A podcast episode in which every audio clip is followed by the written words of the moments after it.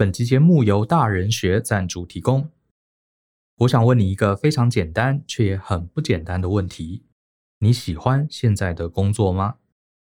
如果你的答案是否定的，那么你相信世界上真的有人是热爱自己的工作的吗？其实啊，我身边还真有不少朋友，他们没有周一症候群，也不祈祷台风假，因为工作对他们而言是实践理想、满足热情的乐事。顺便呢，还可以领钱，而不是朝九晚五的无奈。各行各业其实都可以看到这样的人，他们往往是领域中的佼佼者，他们是幸运找到天赋与热情的一群。而经过多年的自我探索，我翻阅了许多相关的书籍，更访谈了许多职场前辈，我也终于在三十岁时加入他们的行列。我把这些年的探索历程都放在《寻找天赋与热情的系统化做法》这场三点五小时的讲座中。我将会透过系统化的方式，将多年的经验整理成可依循的步骤，让每位听众都能亲身实作，帮助大家找到属于自己的天赋与热情。多年来，已经有上千位同学透过这场讲座，重拾对工作的热情，找回自己人生的方向。所以，我也诚挚的邀请你加入乐在工作的行列。欢迎透过下方的连结，查看这堂课更多的介绍。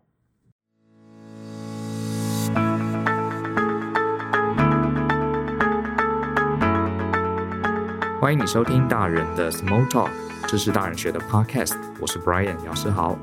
我来问大家一个问题哦：假设今天你在台北，你要坐高铁去高雄，呃，你会去选到高雄的直达车，还是选每站都停的车呢？假设票价都是一样的话，好，你可能会觉得这问题多无聊。废话，当然是选直达车啊，啊，又不会比较贵，为什么我不直接去高雄就好？中间还要每站都停呢？好，这个答案当然很简单。可是，如果我今天把这个问题换成我们的人生目标啊，我们不是去高雄，我们是有个人生目标，你会选择直接到这个目标呢，还是要很迂回的做很多其他的不相干的事情，最后才达到目标呢？我想对大家来说，当然答案是直接到目标最好啊，人生哪有那么多时间，那么多体力财力迂回呢？对不对？好，答案我想大家心里都有数。可是实际上啊，在我们人生中面对很多我们的抉择的时候，大部分人，包含你我，可能都会犯这个错误。我们会选择迂回的前进，而不敢直接到达目标。好，会提到这个议题，是因为呃，几个月前我上了一门课，课后有一个同学来问我一个问题。那这个同学是这样子的啊，他想去深圳上班啊，刚好深圳有一家公司呃给了他机会，呃，他已经录取上了，可是呢，呃，要去就职的时候呢，对方又跟他讲说，呃，深圳这家公司有两个部门。都有出缺啊！他本来是应征 A 部门，然后 B 部门的人也想争取他，HR 就问他说：“你两个部门都可以去哈，你自己选，你想要选 A 还是选 B 呢？”所以他遇到了难题哈，所以他就来问我：“Brian，你觉得这个 A 部门跟 B 部门啊，到底我该选哪一个比较好？”他也大概跟我说明了一下这个两个部门的差别。那依据惯例呢，当同学要跟我征询策略的时候，我都会反过来先问你要什么啊，也就是你的目标。因为我们常讲嘛，策略本身没有意义哈，除非它是有目标的。因为策略永远该为目标而服务。我就问这个同学啦，我说：“那你对未来职涯的目标是什么？”他大概二十多岁吧，我想哈，二十五六岁的年纪。他听到这个问题，他毫不犹豫就告诉我说：“Brian，我的职涯目标是要去英国上班，然后要做这个数据分析师。”哦，他非常明确的跟我讲，他要去英国上班哦。哎，这时候我就疑问啦，我就说：“你既然想去英国上班，”那为什么你要去应征深圳，而且还这个非常的犹豫哈？A、B 两个部门到底要选哪一个呢？好，我就问了一个这么简单的问题，我想说他可能有一些原因，就没想到这句话居然把他问倒了哈。那这个同学就突然愣住了，他心里好像想，对啊，我是想去英国上班，为什么我要纠结在深圳呢？结果我就等他的答案，他一直没有讲出来。然后后来呢，他才勉强的挤出几个字。他说他觉得他应该没有那么容易去英国上班。然后我就问他说：“你有研究过？”啊，你注意哈，这话题已经没有深圳了哈，就直接在谈英国。我就问他说：“你有研究过要怎么去呃英国吗？因为你说你觉得很难，那你是哪个地方难到你了呢？”结果他又讲不出来。他说他从来没有研究过。我就问他说：“哎，你有常听我们的 podcast？你有没有听过有一集？呃，我刚好访问了一个一个男生叫 Aaron。”他就是没有留学经验，直接从台湾跑到英国去上班。他说：“哎，我没有研究，哎，我也没听这一集。”那我说：“你有没有听过任何人谈过呃，台湾人要去英国工作有哪些管道，有哪些途径？他说：“老师，我都没有研究，所以他对英国是一无所知的，包含签证啊、工作机会啊、居留权啊，他什么都不知道。他就是心中想去英国上班，现在却卡在了这个深圳。各位同学，你听完这个故事啊，你先不要笑哈，我还有好多个类似的故事讲给你听哈。呃，我在多年前我在纽约上班嘛，我在纽约的时候就认识了一些朋友，新朋友。”那印象很深哈，其中有一个朋友，他是从小在纽约长大的 ABC 哈，他连中文都不会讲，好，他听得懂一点，可是他是那种完全不会讲中文，而且母语就是英文的这种 ABC。然后我跟他因为朋友的关系就认识了，然后后来有一次呢，我们在 hang out 的时候呢，这个 ABC 朋友啊，他得知我在纽约的一家非常知名的顾问公司上班，他非常的震惊，哈，为什么震惊呢？因为他自己。是在一家建筑营建业，可是老板啊、员工啊，全部都是华人。他本来是要问我说：“Brian，为什么你从小到大在台湾长大，在台湾读书，你可以进到这个白人的公司？”好，我我是讲他的原话哈。他觉得很震惊，他说：“你是怎么进到白人的公司？”我一开始还觉得，为什么你会这样问？我来美国上班，我没有在分什么白人、黑人、黄人的公司啊，我就是透过朋友介绍，面试就上了。我说，你从小到大在美国长大，小学、国中、高中、大学一路都是在美国，而且他连中文都不太会讲，英文完全就是他母语哈。他说起话来就是跟呃所谓白人是一样的哈。我也纳闷，为什么你要特别选华人的公司去服务呢？结果呢，你知道他怎么回答？他说：“哦，因为我觉得职涯要慢慢一步一步来，我先去华人的公司历练几年，等我历练的差不多了。”我再去白人的公司上班。老实说，我听到他这个想法，我真的非常的 shock。原来你的脑海里职涯是这样子分阶段的，啊，过关斩将啊，是不是？华人是先初等的，你要在华人区呃这个职场里面破关了，你才有资格去挑战白人，是这样吗？他是这样的想法。好，所以他很讶异，我怎么直接从台湾就直接跳到他心中所谓白人的公司上班？可对我来说，这完全不是我的思维方式啊。By the way，当时我三十多，他已经快四十了啊，他年纪还比我大，所以他认为他现在还在所谓华人的公司在努力中。我觉得整个是莫名其妙。那这个故事呢，就讲到这里。我再讲第三个故事哈，各位听听看，为什么我要讲这些故事哈？你也许心中自己有个定见。这个故事我不记得我之前有没有讲过哈，也是一个印象很深啊，也是一个同学，我还记得他在当工程师。而且做了很多年，他也跑来问我职涯的问题哈，我我有点忘记他原来的问题是什么哈，很抱歉。总之呢，他就聊到他的人生的最大最大的渴望跟目标是要当厨师。我说哦，当厨师很好啊，那你打算什么时候离职去当厨师？他说老师不行，我现在在当工程师，我虽然没有很喜欢这个工程师的工作，可是我规划至少还要再做三年。我说你既然已经这么确定哈，这么梦想要当厨师。你为什么不现在就去当厨师？你还要继续做这个你不喜欢的工程师的职位，还要做三年呢？他说：“哦，老师，我规划好了，因为我要先当工程师赚钱存钱，等我存够了钱，我发现可能还是不太够，我会再请我妈借我几十万。那我说三年后呢？他说有了钱，再加上我妈妈资助我之后，我要去法国蓝带学院学厨艺，然后呢，在那边念完了之后。”我会在当地实习一年，实习一年之后，我再回来担任厨师的工作。好，他做了一个非常缜密的计划，然后我就问他说：“我说你很喜欢做菜，那你现在呃平常在家里有试着做一些料理吗？”结果他笑出来，他说：“老师没有啊，我还没有开始学，我要怎么做料理呢？” 我不知道，呃，各位听众，你听到这个会不会跟我当时一样，真的傻眼？请问谁规定做菜要先从蓝带学院毕业呢？如果你是真心想从事厨师的工作，我会假设你其实是热爱食物、热爱料理的。那食物料理这件事情又不是当火箭工程师，哪里需要说先进 SpaceX 才能发射一个火箭呢？对不对？只要家里有厨房，甚至连厨房搞不好都不用，有一个电磁炉，好多人都这样子做出了好多美味的料理。你完全不做菜。在家里连这个荷包蛋都不知道怎么煎，你却定出了一个宏伟的计划：先当工程师三年，存够了钱去法国蓝带学院，他指名好蓝带学院。蓝带学院毕业之后实习一年，我才要回头来找工作，那不是已经五年过去了吗？而你现在下厨房试着做一些料理，你却都不开始。好，我刚刚讲了三个故事哈，呃，第一个是想去英国却去找深圳工作的同学，另外一个是我在美国认识的一个 ABC 朋友，他认为呢要先在华人的公司先历练，即使他自己根本就是美国人，然后才有资格去白人的公司工作。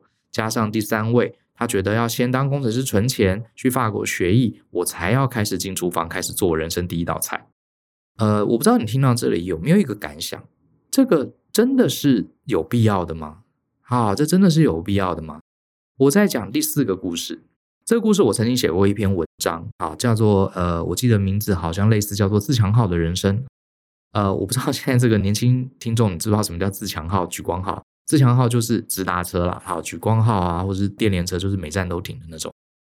这也是我听到我的同学告诉我的一个事情。好，我有个同学，他是台大的学生，他念的是一个非常非常冷门的科系。那这个科系出来毕业的同学很多是进公务机关，啊，就是在私人公司发展比较少这样的一个科系。然后呢，他发现这个科系啊没什么前景，他也没什么兴趣，他很少上课，也很少花时间在读书，那念本科系的东西。他基本上都在混，哈，成绩很差，低空飞过。好，那他想做什么东西有前途呢？他听人家讲说啊，这个联发科哈做 IC 设计哈非常非常厉害哈，他就很想进联发科。他在大学的时候就开始做计划。我念这个冷门科系哈，跟联发科所需要的技能一点关系都没有。那我要怎么样最直接的进到联发科去工作呢？好，因为想要赚高薪嘛，对不对？好，他于是就开始规划。他发现啊。联发科也是很缺人，可是联发科非常需要台大电机系毕业的。可是他已经念到大三啦，他发现要从头去考一个大学进电机系非常麻烦，他还得去念高中的东西，这样他觉得没有什么意义。他能不能直接到达呢？他就想，诶，我可以去念这个呃台大电机研究所。这时候他就开始研究要怎么样才能进去。好，他可能发现好几组要考的这些基本科目都不太一样。结果他就发现其中有一组跟这个联发科要的专业哈比较接近。如果我讲错了哈，念电机的朋友可以呃留言指正我。不过大意是这样子哈。结果他就做了一件事情，因为在大学里面啊，其实是可以去旁听的嘛。结果他就特别去挑电机系那几门必考科目的课啊，他就专门去旁听那些课，而且他非常认真，每一门课他都很早到，然后所有的作业他都写。而且写得非常好，他也去跟老师打招呼。老师，呃，我是那个冷门科系毕业的，可是我非常非常想修你的课，老师也让他修了。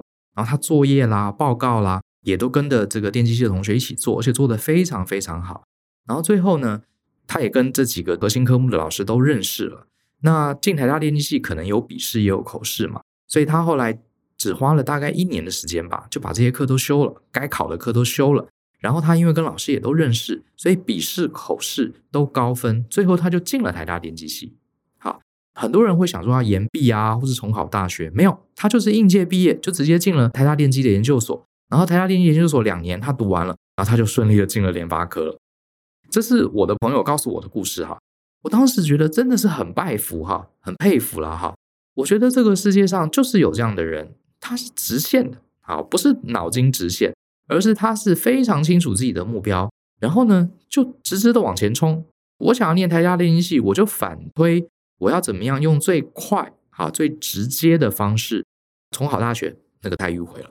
我直接进，直接就要念研究所。那怎么进研究所？研究所考什么啊？我去修这些课，修这些课要口试，对不对？那没问题，我就跟这些老师混熟，让他知道我很优秀，我很有企图心。诶，他真的一年都没有浪费，就这样子进了联发科哈。所以你看哈。最后这个故事跟前面三个故事，我不知道各位听众有没有听出一个很大的反差。我是觉得人生真的只有一次，好，当然如果你心中还没有找到目标，那我觉得这个值得哈慢慢找啊。有兴趣可以来上我们寻找天赋与热情，好，顺便打个广告。可是如果你已经有目标了，那我觉得为什么不直捣黄龙哈？我们就直接往前了，直捣核心。好，就像是前面讲了这个这个说要去英国的女生，我猜。她的内心是觉得要去英国，那是一个很远的国家，在欧洲，我什么都不会，这实在太可怕了。那我就先从深圳开始好。深圳呢，至少还是说中文的地方，对不对？所以它可能是中继站。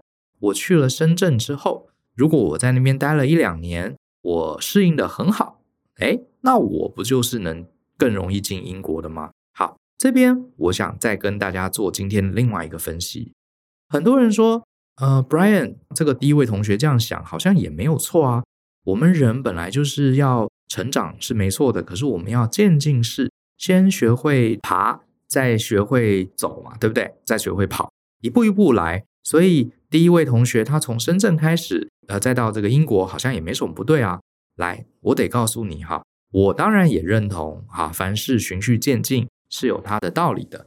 不过，请各位注意哦，今天假设我的目标是想要念台大，我现在还是一个小学生嘛。我可能直接去考台大吗？当然不会，对不对？我可能要先把小学念完了，小学念毕业，我再念国中，国中尽量取得好成绩，然后我念一个好一点的高中，我就会增加上台大的几率，对不对？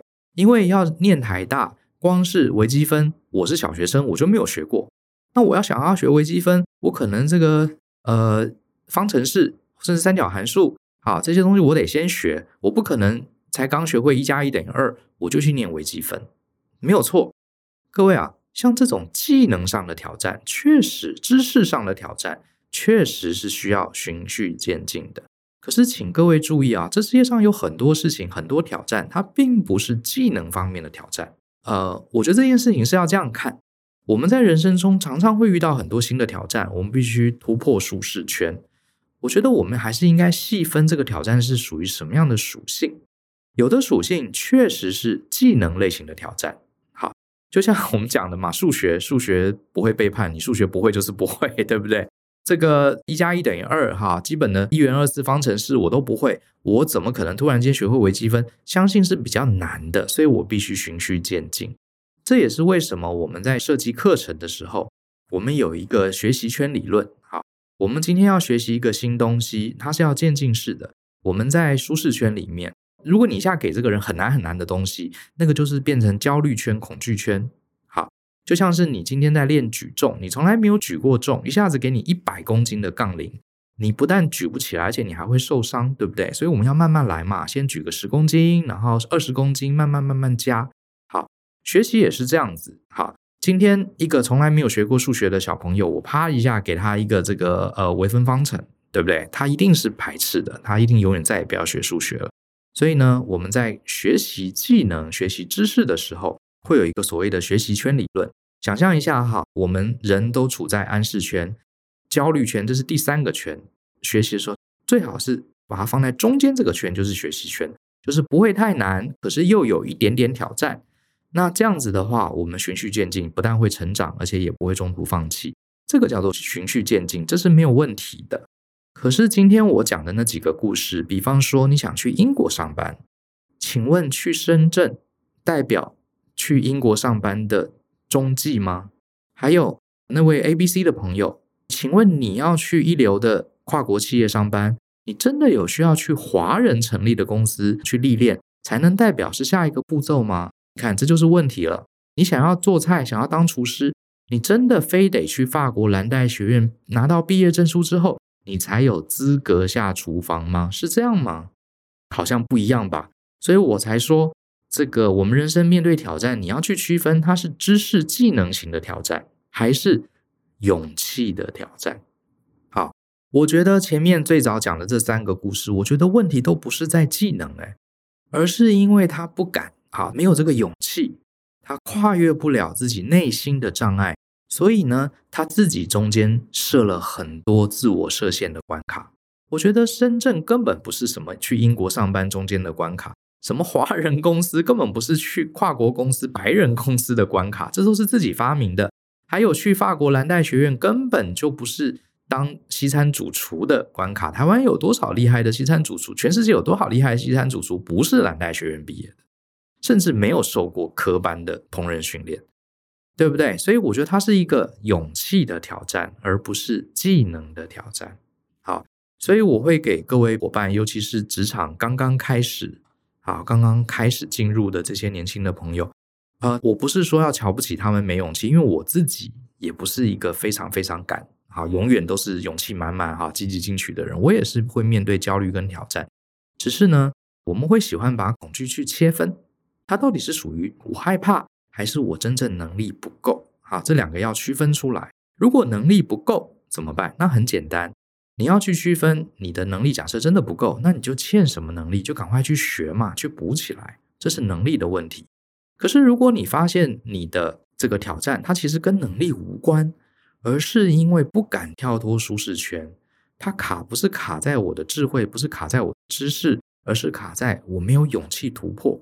那也没关系，那我们就要用另外的方法处理，而不是在中间自己去加一些设限的点，啊，不是自己中间加一些卡点，把自己卡死了。好，你明明可以直接坐车去高雄，对不对？你为什么不就坐直达车就好了？好，那我的建议是这样子哈，第一点就是刚刚说的，当我们人生遇到挑战的时候，你要去把它划分，它是技能挑战还是勇气挑战？好，技能挑战其实很简单，你就把它分离出来，我们就去学嘛。好假设，呃，第一位同学他想去英国当数据分析师，去研究了一下，发现哦，在英国当数据分析师需要懂一些软体，需要懂什么 Python 啊，需要懂一些 SaaS 啊这些软体工具，或是需要一些证照。哎呀，我没有怎么办？那很简单啊，台湾很多这个教学单位都有在教啊，你去大学里面修课也行啊，这个就是纯粹技能，就把它补起来。好，可是相对的，如果这个同学发现除了技能之外，他有一些是。因为害怕到一个人生地不熟的地方工作，会害怕。比方说，他担心呃语言不好等等，那你就要把这些恐惧啊一个一个把它分离出来，列出来。比方说，可能担心语言不够好，担心这个文化冲击，对不对？不了解英国人的职场文化，写下来，写下来。比方说，担心去那边生活不便，啊，担心吃不惯那边的食物，或是担心人际关系，啊，很难。反正你就把它一个一个列出来。我的经验是，当你面对恐惧，很多时候是来自于未知。你用逻辑去拆解它，到底恐惧什么？一个个写下来。我的经验是，当你把它一个一个写在纸上的时候，就像是你用光啊去照黑暗，有时候一照亮，发现那里面其实也没什么嘛，对不对？我们看森林里面，晚上哇，森林里面黑黑的，好可怕。可是你看到白天，并没有很可怕，因为白天有太阳一照，反而这个森林非常优美。那为什么晚上森林看起来很可怕呢？因为你没有去照亮它，没有去拆解它，哎呦，就觉得这个森林里面黑黑的，好像有有这个有狼啊，有野兽在里。其实就是这么回事。我们要把我们恐惧的森林啊，用逻辑的理性的光亮去照亮它。为什么我害怕去英国工作啊？担心语言，写下来；担心生活不便，担心文化冲突，担心人际关系，巴拉巴拉巴拉巴拉列出来。当你列出来之后，有很大的可能啊。你会发现，诶，其实这个根本就是第一种技能挑战嘛。比方说，你担心语言不好，讲白一点，语言不好是不是其实可以回归到我们刚刚讲，它其实并不是勇气的问题，它是技能的问题。那我就赶快去把英文练好啊。比方说，我担心生活不便，担心那边东西吃不惯，哦，那我先研究一下，我去英国到底哪里有我习惯吃的东西，我也许可以在台湾。先试着去吃一些英国的食物，或者是我可以学习怎么样自己做简单的菜啊。诶，结果你看，原本是心中的恐惧，当你把它拆解照亮之后，发现其实它又可以归纳成单纯的技术问题啊，单纯的技术问题。所以其实一照亮啊，就发现它其实也没那么恐惧了。好，那接下来呢，你还可以做什么事？你还可以去上网或是看书，去参考这个过来人的经验。就像我问。刚刚那个第一个想去英国的同学，他居然从来没有研究过，他对英国一无所知，他只是心中想去英国。那我觉得这样不是很可惜吗？你有没有去研究过？他说他没有。那我就跟他说，其实啊，去英国，据我的了解啊，这个是个挑战啊，可是不是难到不可思议。因为我刚好呃访问过这个 Aaron，顺便鼓励一下，他是我们的大人的 Small Talk 第两百五十五集，我觉得你可以去听一下哈。呃，他谈的是普通人的海外求职指南，是我访问他，他在英国远端连线，他就是一个台湾毕业，然后没有出国留过学，一路啊搜寻网站找到一些方法，然后顺利在英国，后来又到了美国工作的一个年轻人。我觉得他的经验不一定跟每个人都一模一样啊，每个人背景是不同的，可是至少他走过一次，你可以看他的书，了解他的访谈，或是上网找一些其他人的资料，你可以模拟看看。别人既然能把这条路走通，那我为什么不行？对不对？我也走一次，我哪里会卡住？再来分析卡住的点可能是什么。好，好，就算你把你的呃勇气，好，你把你的焦虑都列出来，你会发现里面很大一半都是技术问题。然后你再去模拟别人的经验，你看了好几个人都顺利去了英国，你自然而然可能又有一半你的勇气上面的挑战，哎，也化解了，发现好像其实没有那么难嘛。好，没有那么难。很多人看起来条件也没有比我厉害，可是他也都成功了。那我在担心什么呢？好，最后你可能还会有一些问题，还会有一些恐惧，你还是无法面对的。好，很担心去英国会失败啦，这些事情。第三招，你就去想，假设我担心的事情啊，全部都搞砸了，能有多惨？我那时候要去纽约上班的时候，其实我也很害怕，因为我虽然在美国读过书，可是我没有在美国工作过，而且当时我去的公司是全美国前几名的顾问公司，呃，同事们都非常非常优秀，好，非常的锐利啊，非常厉害、犀利的人。我当时也很害怕，可是我后来就想了，就算搞砸了，比如说我去那边英文很烂，我去那边我的工作能力很差，我去那边我人际关系很坏，大不了我就被 fire 嘛，还有什么比被开除？被 lay off 更惨的事情呢？那我心里就想，假设我去了美国几个月，我就被 lay off 了。诶，这个真的会很惨吗？好像也还好，因为我并没有跟太多人，当时啊，我并没有跟太多人讲说，呃，我要去纽约上班的事情，只有少数的家人朋友知道而已。那我去一去，我就回来，就就被 lay off，甚至我可以骗他们说，哦，我去那边不习惯，或者我去那边工作跟我想的不一样，我就回来了。能有多惨？我会死掉吗？我会 从此身败名裂吗？我会从此被这个全球的人耻笑吗？好像也不会啊，啊，就回来就好。而且我到那边被 lay off，说不定我还可以找另外一家更好的工作。当我这样心里一想，就算我运气很差，最坏的事情都发生了，好像也没有什么嘛。诶，你是不是剩下来的恐惧也就可以稍微化解了？啊，也就可以稍微化解了。所以我觉得今天讲了这些故事，我是觉得，呃，我们人呐，很多人，包括我自己以前在内了哈，也都是有一些呃天性，就是我们很害怕陌生，我们很害怕面对改变。当我们要面对改变、面对陌生的事物跟挑战的时候，我们心中一定会恐惧。可是我认为，这就是为什么我跟 Joe 啊，我们非常非常强调理性的原因哈，因为只有理性。就像是一个探照灯，它能够对着恐惧的黑森林把它照亮。当它把它照亮之后，我们再用分析拆解，哈，把恐惧一个一个去拆解，像乐高积木一片一片拆开。